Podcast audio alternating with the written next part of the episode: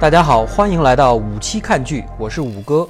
最近有一个非常大热的剧集，叫做《爱、死亡和机器人》，Netflix 出品的一个最新的剧集。那这剧集其实有一个特点，就是它是一个全部动画的。剧集，那么它每一个每一集的动画其实风格都很不一样，然后也涵盖了各种各样的类型，像有科幻的、奇幻的、恐怖的、喜剧的，所以整个的这个剧集全部都是用二 D 或者是三 D 的这种 CGI 短片去形成。每集其实十分钟左右，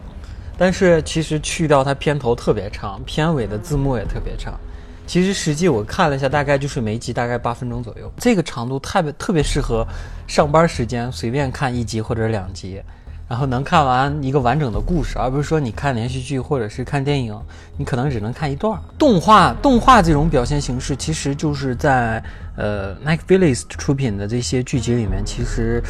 比较少，因为，嗯，往往我们提到动画，往往就是像梦工厂啊、迪士尼啊这一类的。但是像这种它一个整体的短片集，我觉得还是挺有意、挺有意思的。其实这种形式我之前是见过的，就是在很多年前，就是在《黑客帝国》第一部播之后。当时有一个动画剧集叫做《黑客帝国前传》，其实它的形式跟现在的这个《爱、死亡和机器人》几乎是一模一样的。因为之前我跟你说，它的这个十八集其实是由不同的十八个团队，有一些特效的团队，或者是一些呃动画的团队，还有一些做 CGI 的、做游戏的。各种各样的团队去一样一样的，大家就等于行业内的一个简单的交流啊。大家也没有做多长的片子，其实很简单，每个人大概做个十分钟左右的片子，对他们来说，其实，嗯，第一是能秀肌肉，第二是嗯，能够在一个很短的时间内展现一下这这个各个公司的这种，嗯，怎么说实力也好，或者是他们的风格也好，几乎看不到两个是重合的。每一种是每一种是一种风格，特别鲜明的风格不一样，感觉是我几乎看到了目前为止所有的动画表现形式，几乎我能想到的动画模式的话，差不多都有了。但是我唯一好像就是感觉没有看到的，就是呃日式日式动漫的那种。好像展示没没看到哪一部比较像，但是大部分表现形式，我觉得这两年的电影的动画电影的各种各样的差不多都有。但其实其中有有有两集，不知道是三集，呃，就比如说第十八集那个苏联红军的那个叫秘密战秘呃 Secret War 的那个秘密战争那集，还有那个。狼人的那一集，这两集的它的制作公司确实就是这个呃动画游戏，就是那种二战游戏公司，像什么战地啊，或者是使命召唤，就那做那一类游戏的公司，他们确实是由他们来制作的。它的那个风格特别像那游戏的过场动画的感觉，而且我看的是原版嘛，它的那个是一零八零 P 六十帧的那个，所以它帧数非常高，因为动画的帧数其实比。真人拍的那个电影的，就是同样的帧数下，它会显得更流畅。真实的就是人啊，比如说就是我们录像里的人和动，就是像那种他们那种 CGI 动画里的人，在同样帧数的情况下，其实因为真我们真实的场景，当我们快速移动的时候，会有一个那种运动模糊的感觉。但是我们在电脑里去做这样一个快速移动的场面的时候，它可能完全没有任何的运动模糊，所以你就感觉它又快。又真实的那种感觉，会让人觉得就是在观感上会有点不舒服。所以说，在同样的帧率情况下，就是我们看动画片会有那种很清楚但帧率很高那种感觉。所以说，当我看这些剧集里面那些真人虽然很真，但是那种帧率很高的感觉，其实反而会让人有些不舒服。这个第一集，它其实在最后的结尾就有一个反转。简单介绍一下这集的背景啊，就是说，呃，在未来的社会呢，就是很多人就是最后会进行一些地下格斗。那么在地下格斗的时候，他们可能去人工合成一些怪物出来。那么他们就靠着就又很像那个阿凡达的感觉，靠着那种意念去控制这个。呃，怪物，所以说这个怪物本身是没有任何思想，它就单纯只是一个身体而已，会有真人在后面去操控它。呃，里面的这个男女主角桑尼这个人呢，他呃控制的这个怪物已经连续胜利了很多场，连续很胜利了很多场。后来这个地下这个组织比赛的这个庄主说，希望他就是打一场假比赛，然后输掉一场比，他输掉一场比赛，那么肯定就意味着他的那个怪物要被杀死。那因为他只只是一个没有灵魂的怪物，其实也没什么，就再做一个新的怪物就好了。但是这个桑尼他是坚持，嗯，不想不想输比赛，他就但是看到这儿的时候，人们都觉得他是一个有原则的人，他就想真正的比赛。其实到后面你会发现，他其实是有自己的原因，为什么他坚持不打假比赛？那么在这就是经过了一场非常激烈的比赛。这个桑尼呢，又就是受了这个怪物受了很多的伤，几乎要死掉的情况下，很勉强的又赢得了一场比赛。赢得了一场比赛以后，这个庄主呢就很生气，就是底这个地地下地下比赛的组织很生气，他就想把这个桑尼干掉，所以说他就派了一个女生去色诱他，然后色诱他在色诱当中呢，就真的把桑尼给干掉了。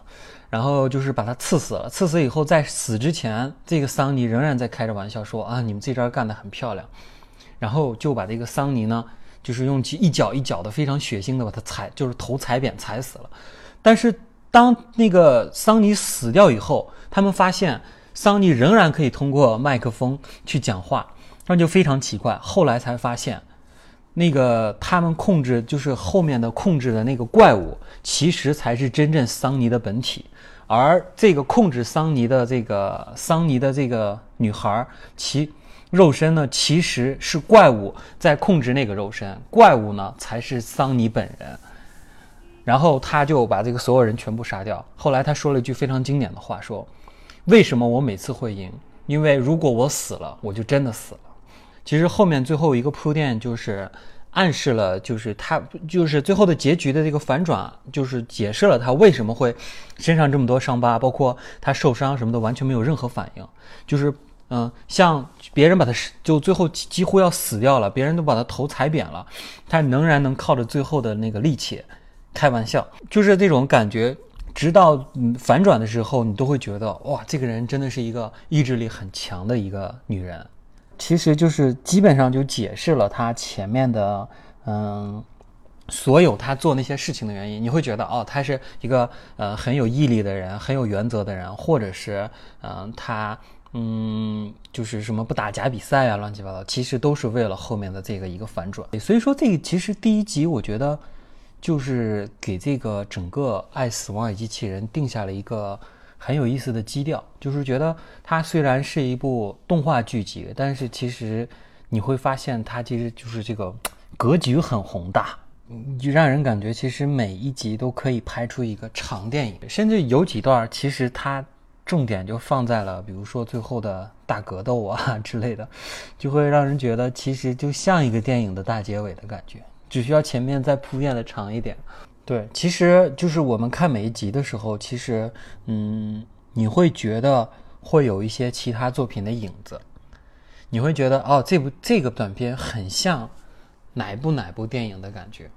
就是你总会想出一些电影的桥段，它很多东西其实是表表现过这个形式，但其实故事内容其实并不是它的重点。重点是它的表现形式，每一集只是十分钟的东西，它能有什么剧情呢？它肯定就是借助一些我们曾经，呃，借鉴过的剧情，或者是你会看出一些电影的影子，或者是有些电影它压根儿就是真的是在做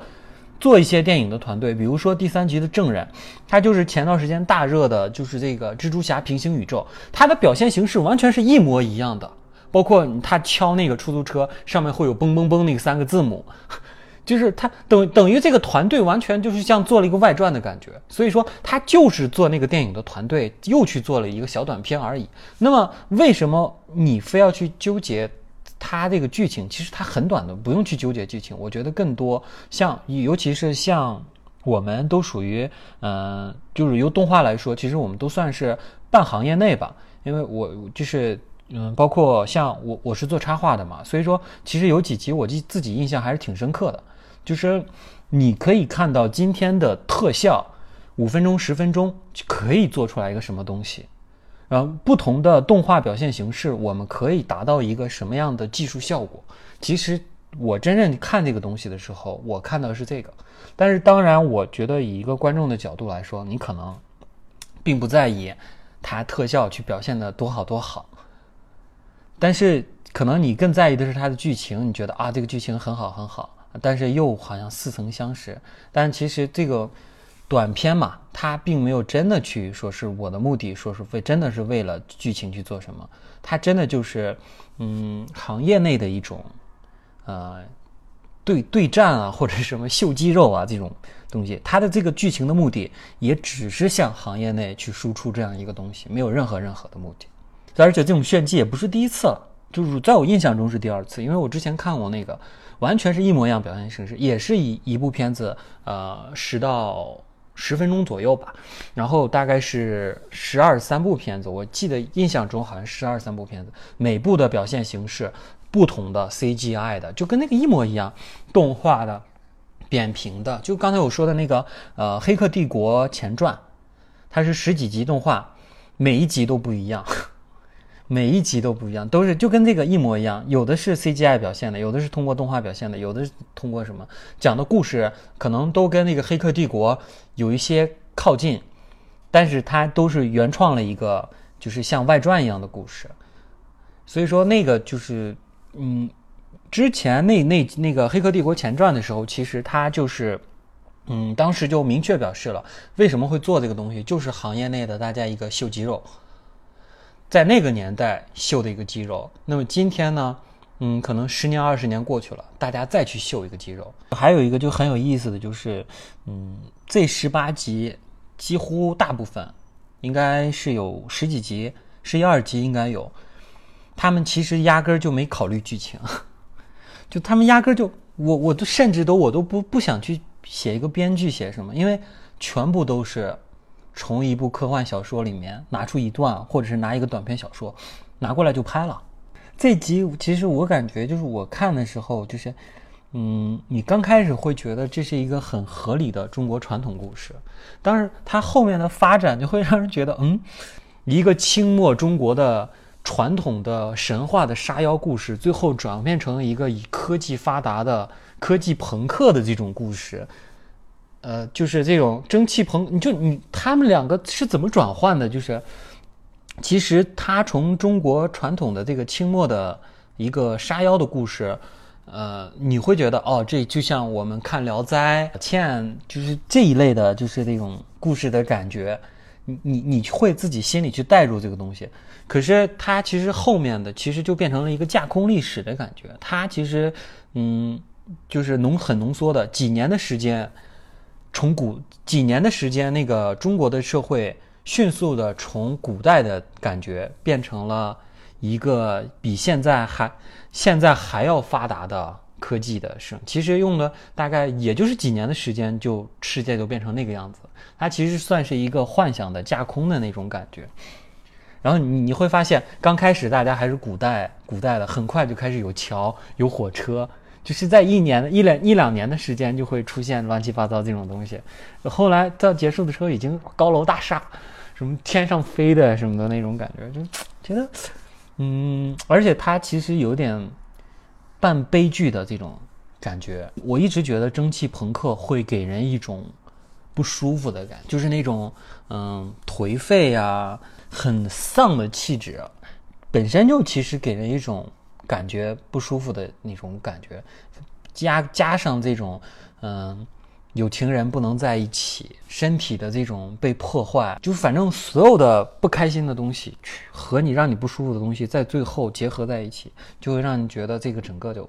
非常怪异，而且这个片子从头到尾。只用了两个主要的色调，一个就是暗黑色和暗蓝色，就是在白天的场景几乎没有，全部都是晚上的场景，会让你更觉得这个故事特别的压抑。最后可能它就是结局，并不是说是真的是一个完全悲剧的结局，但是最后，嗯，就是小狐狸最后又变成了狐狸嘛，只是变成了一个机器狐狸，但是你你也不会觉得啊怎么怎么怎么样，就觉得还是挺。挺伤心的一个故事。它其实虽然它因为是一个中国背景的故事，它其实参考了很多中国早期传统的一些故事。其实中国早期的动画是很有特色的，非常有中国特色。嗯，像那个年代，我们看过很多的东西，像《大闹天宫》其实其中一部，还有什么呃将军的故事啊，还有小蝌蚪找妈妈，其实一个纯水墨风的一个动画片。那个年代的动画其实都是动画电影嘛，就是每一部那种二 D 动画的美感非常有中国特色和那种你刚才强调的美感，中国的那种壁画美感的一种风格。现在中国动画已经完全没有那种风格的东西了。反而去，反而国外其实他会拿你这些东西做一个参考，去真的做一个影片的时候，我觉得还是很有意思的。包括他那种，嗯，像那种八角亭，就是他的那个背景嘛，就那种八角亭的感觉，其实就是那种很像，嗯，过去古画里面的那种画出来那种八角亭的感觉。它只是跟周围的蒸汽朋克。的那种感觉结合起来，其实还是挺巧妙的，挺有意思的。我觉得也是一种风格化的城市吧。我希望国内的动画真的去发掘这样的东西，而不是说让别人去发掘你的东西。嗯，前几年吧，就是这个《功夫熊猫》，它就很精准的去抓住国内的一些风格，去发扬一些很中国的中国化的那种东西。后面一窝蜂会有。东西去学这个东西，就是啊，我又什么什么功夫，功夫兔子，功夫猫，什么功功功夫骆驼之类的，乱七八糟的，也是三 D 的表现形式，也是中国风，啊，就真的，其实我们不一定非要去参考好莱坞那一套东西，真的，我们去看看我们过去过去先辈们，就是在。那个年代去做出来的非常有中国风的二 D 动画，去把它那个东西发扬光大，其实我们也可以做出属于我们自己的那种动画。在我看完这集以后，真的会有这种感觉。嗯，这十八集我就像刚才你跟你说的，我看完我觉得就是一个动画行业的一个秀肌肉的作品。但是这个《骑马蓝》这部作品，其实我看完我自己确实真的是有非常多的感触和思考。其实这集我简单介绍一下，就是说有一个记者去采访这个世界最出名的画家，叫骑马。所以说骑马呢，他是什么？他最早是画人像，就是帮帮那种富豪画人像。最后他画人像画到极致的时候，他觉得他要画更多的东西，他去探索宇宙，画各种各样很漂亮的银河，整个宇宙的表现形式，画那种大的行星，这种超写实的表现方法。然后他有一天，他的画正中央突然出现一个蓝色的小方块，然后那个蓝色的方块在每一幅画里会越来变、越来变变大、变大、变大、变大。最后有一天，他终于他展出一幅画，就是一个完整的骑马蓝，叫当时人们就叫它骑马蓝，就是骑马专专属的一种蓝色。但是这个这个片子其实也有点讽刺的意味，就是这个观众们。就是他去欣赏这幅画的人，很多人他不会懂这些东西，看热闹的心态。他们说：“哇，这个太棒了，这个既既既是艺术什么的。”他们真的懂吗？他们不懂。他们可能内心想：“这他妈就是一个蓝色。”但是周围的人都说这是一个艺术，所以他们都拍着手说这是艺术。当真正起码在乎的是这个吗？我觉得他不在乎的不是这个。可能这些人的拍手和捧场给他带来了成就。给他带来了金钱，给他带来了他所需要的一切。当他真正去体现他终极的含义的时候，他只追求自己内心的那个东西，而不是说他现在拥有的一切。所以他可以放弃他现在所拥有的一切，变成他最本真的那个东西。他其实就是一个洗游泳池的机器人。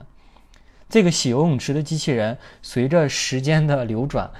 就是。一一代一代的人不断升级升级，居然把它升级成了一个现在的骑马。其实它的诞生的时候，看到第一眼就是游泳池的游泳池的那块蓝色的瓷砖，这其实就是他要寻找的终极意义。而其他人看到他寻找的意义的时候，他看到的那个意义跟骑马所看到那个意义完全是不一样的。其实就是看完这部作品，就是我想到了。从从整个我的从业，从这个行业，无论是动画、美术、绘画，嗯，就设计，嗯，CG 啊，就是整个这个跟美术相关的行业的很多东西，我就是就是自己去扩散性的思维思考，想了很多很多的东西。那么我其实真正想到的一件事情就是，艺术这个东西到底是什么？其实这个东西其实。嗯，可能我我当我说这句话的时候，你会觉得就是有一些装逼的成分在，就是说，就是我们去探讨这个东西的时候，其实就很很很具象。但是其实我们自己真正的去从行业内去探讨这个东西的时候，往往其实我们内心是迷茫的。就是像里面的骑，就是骑马一样，他是一个几乎是世界上最厉害的艺术家了。但反而当他的技术越来越成熟的时候，他反而去思考，那么这个艺术的终极目的是什么？其实有的时候我们，嗯，看到现在尤其在国内的一些，其实国外也有，就行就是美在美术这个行业内的一些现象的时候，其实我自己心里是很不舒服的。为什么？嗯，因为我是学美术的嘛，画画的终极目的其实特别简单，就是画的像。所以说，我们画画是为什么？画画为了就是把东西画像。你把一件东西画得很像很像的时候，那么你就达到了去做美术终极的目的。那么很多我们像我们学美术出身、寒窗苦读的，我们从很小的时候就开始去画几何石膏，画完几何石膏了，我们就快画切面石膏，去画静物。那么最后呢，我们再去画一些人像，就像就是里面的骑马，他说他最早的天分体现在他去画人像，后来有一天他觉得画人像没意思，他就开始画风景，画宇宙。所以说你看你看到里面他画的那些画是非常非常具象的，它不是什么艺术的表现形式，它就是非常非常写实的去画出一个很详细的画出一幅银河，很漂亮。在你在那个你在那个就是那个片子里，你就可以看到，它是画的很漂亮的一个银河，就像一张照片一样。就今天今天我知道真正的艺术家是什么？真正的艺术家就是把东西画的很像。就像嗯，早期的陈逸飞，国内的，或者是现在非常可能他刚刚很多人去在重视他的作品的冷军，那么他们的特点都是超写实。就是他们画人像嘛，就画的非常非常的细，甚至能细过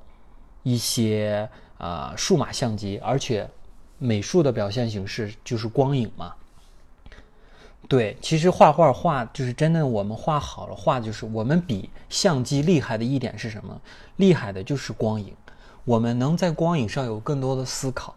那比如说现在就是我们。真正去探讨一些非常名作的时候，你会发现，嗯，今天在历史上，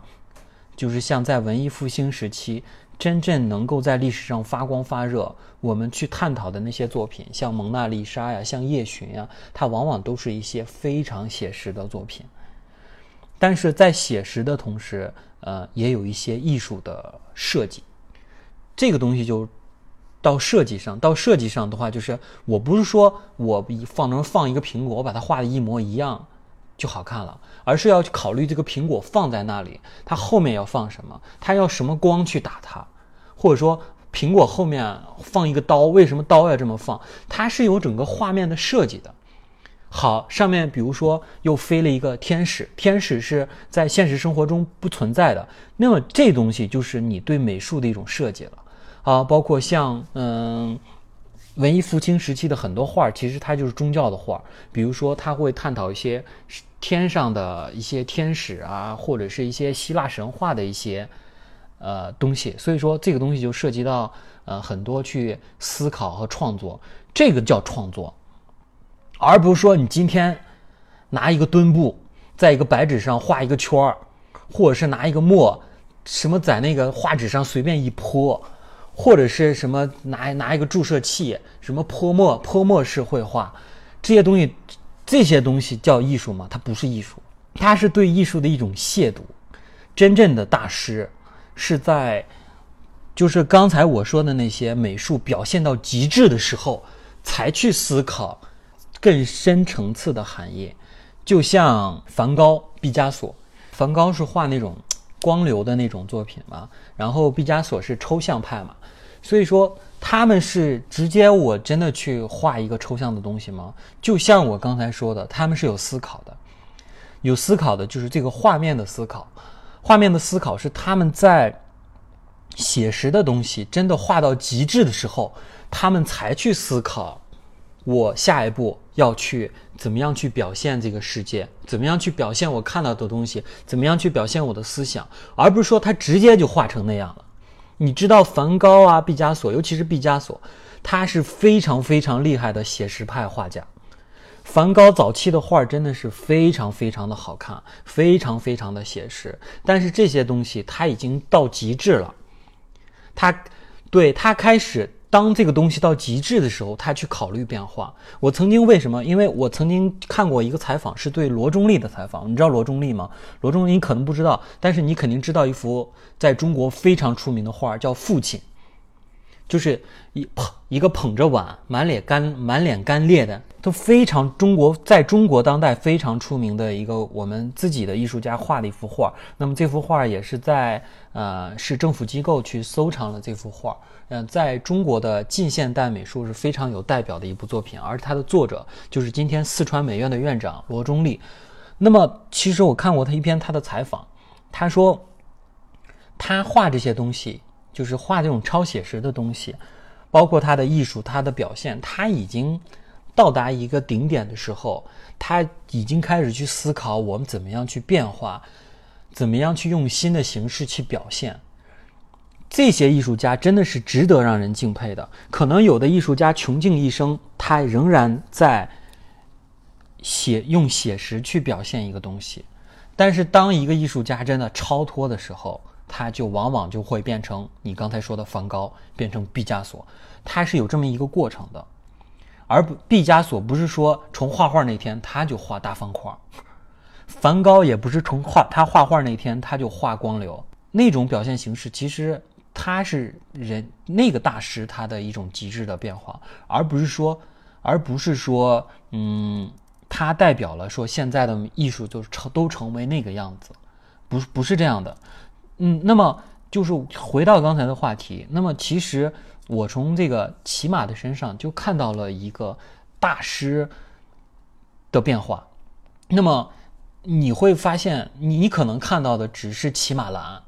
就是一幅。就是一面蓝，那么就是在这个作品中，其实你会看到这个骑马蓝为什么会变成后面的骑马蓝。那么可能刚开始就是一幅非常漂亮写实画里面的一个蓝点儿，这个蓝点儿呢在逐渐的变大，逐渐的变大，逐渐的变大，就会变成一个占据了整面画的一个蓝色。那可能对于不懂艺术的人来说，他不会明白说。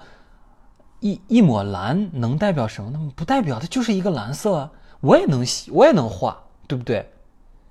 那为什么你不是？你画的蓝色没有弄，而起码画的那一一片蓝色是艺术呢？是因为它有一个，嗯，在这个片子里，就像它有一个那么非常漂亮银河写实里面的一块蓝色，逐渐去变化的一种，就是起码他自己的一个心路的历程，而不是说。起码从年轻的时候画了一个蓝，他就成为了大师，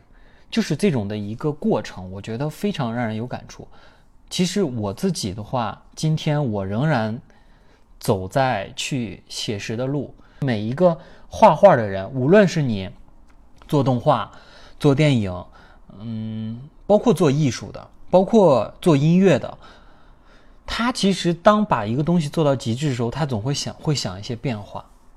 就像我们现在画的动画，其实里面有很多很抽象的画，你觉得很有意思。它其实都是像做写实的 CGI 做到极致的时候，它去变化成为现在的这种东西东西。所以说，其实看这个作品的时候，我其实想到这些的时候，我觉得很有意思。所以说，里面的起码最终它的归宿是什么？它变成了它最本初的。最原始的样子，所以说今天我为什么说就是很很痛心的一件事，就是很多人去捧一些所谓的在国内国外都有的一些大师，他可能真的就是他不懂任何，他他不会画画，也不会什么，但是他朝着纸上，比如说现在微博上有很多那种什么泼墨大师啊什么的，拿着注射器泼墨那种，人们就会叫他说你是大师，留着大胡子，你知道吗？就是那种，就就就我就很讨。那很讨厌这种东西，但是很多人就会捧这个东西，他就告诉你那就是艺术，那是艺术吗？那不是艺术，那就是垃圾，没没有沉淀的艺术根本就不是艺术，真正的有艺术是我们下辛苦去沉淀出来的东西才叫艺术，艺术是它的表现形式，而不是说在他身上去表现什么东西，这个叫真正的艺术家。而真正的我们现在的艺术行业已经被很多这种糟粕的东西。去破坏了，然后底下有一帮人在下面拍着手喊着好，这个就是一个很讽刺的现象。就像这个这集里面骑马，无论他怎样的表现形式，都是他自己内心的一种体现。而下面那些拍着手的人，看着骑马栏的人，永远都不明白大师心里想的是什么。其实大师想的是什么呢？大师想的就是寻找我们画画终极的意义是什么？画画终极的意义就两点：第一点就是画的像；第二点就是寻找自己内心真正的感受或者是终点。那么起码呢？他找到了自己的终点。关于这一集，我也就不再说什么了。真的，我把自己心里想说的话真的全部说完了。就是其实借着这一集，把自己。很多内心的想法说出来，但是其实就是我刚才说的那一切，其实跟那个《爱死亡与机器人》这部剧关系不大。我看那十八集，每一集我都看得很开心。我觉得哇，每一种表现形式都让人非常觉得有意思。所以说，我也就不是不是特别在乎剧情了。但是我觉得，可能很多观众他看电影也是一种，呃，他是受众嘛。受众的话，可能更在乎说我我看爽。看爽了以后，嗯，所以说这个现在这么火，就是因为它，第一是短小精干，第二是表现形式很有意思，第三是呃剧情有很多的反转。我觉得对于这部剧来说，嗯，有三点：第一是观众，第二就是呃电影这个行业内人士的讨论，第三就是我们这些人，就是做美术和做呃电影后期啊这些人的。三种不同的视角看起来，其实都有不同的感受。那么，可能你你看到的就是以观众的角度，那么影评人看到的是剧情的角度，而我看到的就是画面的角度。关于《骑马骑马蓝》这部作品呢，我就说这么多，我真的我不想再多说了。就是说，总体来说，我觉得这部剧其实有很多集是很值得看的。最后再说一下这部剧的。嗯，我觉得其其实几个挺有意思的，嗯，地方就是桑尼的优势其实是，呃，是由一个非常非常出名的后期公司，啊，这公司叫个什么来着我忘了，反正就这个公司就是做过很多很多的电影，嗯，魔兽、古墓丽影啊，还有什么 X 战警、变形金刚、阿凡达，就是这些这些电影的后期都是由这个公司去做的，所以说你能看到很明显的这种怪兽的。怪兽片的这种特质，我觉得还是很有意思的。然后帮刚包括咱们刚才说的第三集的证人是由那个蜘蛛侠的那个团队去指导的。还有一个很有意思，就是里面有一集叫《冰河时代》，那集是唯一一部由真人出演的，因为这集是由那个死侍的导演，就是提姆·米勒，就是亲自指导，还有。包括整个团队也是摄影啊，或后期的也是由他的团队去做的，就是有很鲜明的这种，嗯，就是怎么说呢，就是美国大片的那种后期特效的那种感觉的，嗯，一部一一集，我觉得还是很有意思的。所以说，嗯，里面就还有一集，我觉得就是刚才咱们说的狩猎愉快那集，呃，它是就是。翻拍自就是他的这个剧本是来自于这个，嗯，华人科幻作家刘宇昆的这个同名小说，嗯，大家也可以去看看这部，我觉得这部小说我觉得也是很有意思。它其实最早是在那个科幻世界上，等等，我就是不知道，就很多人有科幻世界情节嘛，我自己也是，我就在科幻世界上看了很多的，呃，很优秀的小说，嗯，就是它又很值得去改编成电影的，我们小时候经常想这些东西什么时候能改编成电影啊？就是今天其实呃，包括就是前段时间嗯，《流浪地球》的播出，我觉得看到了这种可能，我自己很开心。就很多人去再回回过头来去发现一些国内的这种作家的这个短篇、长篇的小说，从《三体》开始，从《流浪地球》开始，我觉得这是一个好现象。我希望我将来能看到更多的国内优秀的科幻小说作家的作品被改编成电影。我觉得自己也是很希望看到这种这种改变吧。总体来说，它其实就是还是一个很简单的一个。小短片集，如果抛弃抛弃它这个特效啊，或者是呃任何东西来说，嗯，也没有说真的说到一个什么神剧的地步。我觉得神剧不应该是一部十八集 十八集的一个东西，你叫它神剧，哪集是神剧？还是总体是个神剧？我觉得不能叫神，不能它互相之间也没什么关联。就一说神剧，我就觉得怪怪的。不能说它不好，我觉得它还是很有意思的。就是很值得去推荐、很值得看的东西。反过来来说，就是嗯，它也不值得去那么什么大捧特捧。就是说是它是一个什么神剧什么的，就平常心态。坐坐公车、坐地铁，碎片化的时间，你你可以刷抖音，也可以没事干看一个这个，不用去把它正襟危坐的去坐那儿看，就没事干看看，就就就就大概碎片化时间没事看一集。关于这个《爱死亡与机器人》这部剧的分享呢，今天就到这里。反正，呃，推荐大家去看一下吧。碎片化的时间，那么今天的节目就到这里了。然后我们是五期看剧，我是五哥。那么我们下次再见。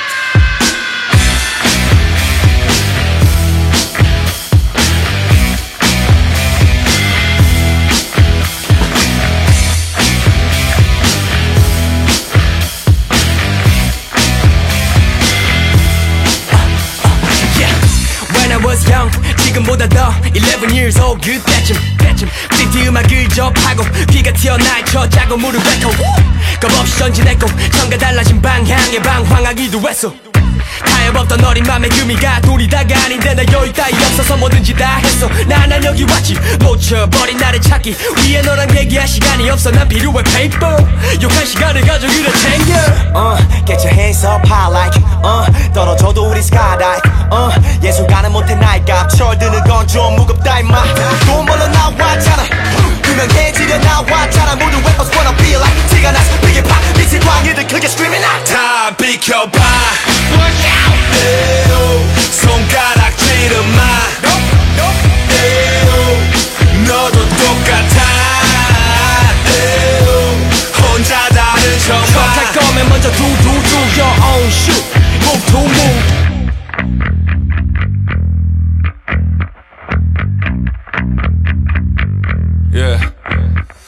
여전히 람을 풀어 난 락앤롤 이렇게 사는 게 나의 때론 박스도. 또 돈을 벌어야 해. 나는 이제 다큰놈내 시간 뺏는 새끼들은 죄다 나쁜 놈. 고사나워 힙합이 뭐라고 뭘 그리 집착해. 너 그냥 너라고 난 계속 내 삶을 살기를 원하고 너넨 다 떠나줬자 넌 가품 갖고 uh, Get your hands up high like uh, 떨어져도 우리 skydive uh, 예술가는 못해 나이값. 철드는 건 좀 무겁다 임마. 돈 벌러 나왔잖아 유명해지려 나왔잖아 모두 rappers wanna be like 티가 나서 파. 미친 광희들 크게 screaming out. 다 비켜봐. 에오, 손가락질은 마. 에오, 너도 똑같아. 에오, 혼자 다른 척봐 척할 거면 먼저 do do do your own shit move to move 원하는 게 많아서 머린 핑핑 에 철석 거삼인 TV 써 배수 없이 서로가 팀킬 PT 기는 곳이 알잖아. 그지 여유는 무대에서 나부려 탓하며 한숨 쉬는 건 구려. 일어나서 뭐라도 잡아. 안 깝잖아. Do your best. For your can. 높은 위치 원한다면 뛰지. 왜쳐앉아있 어? 와우! 다 비켜봐. 에요 손가락 찌르마. 에요 너도 똑같아. Come on, come man, 我们就 do, do, your own shoot，move to move.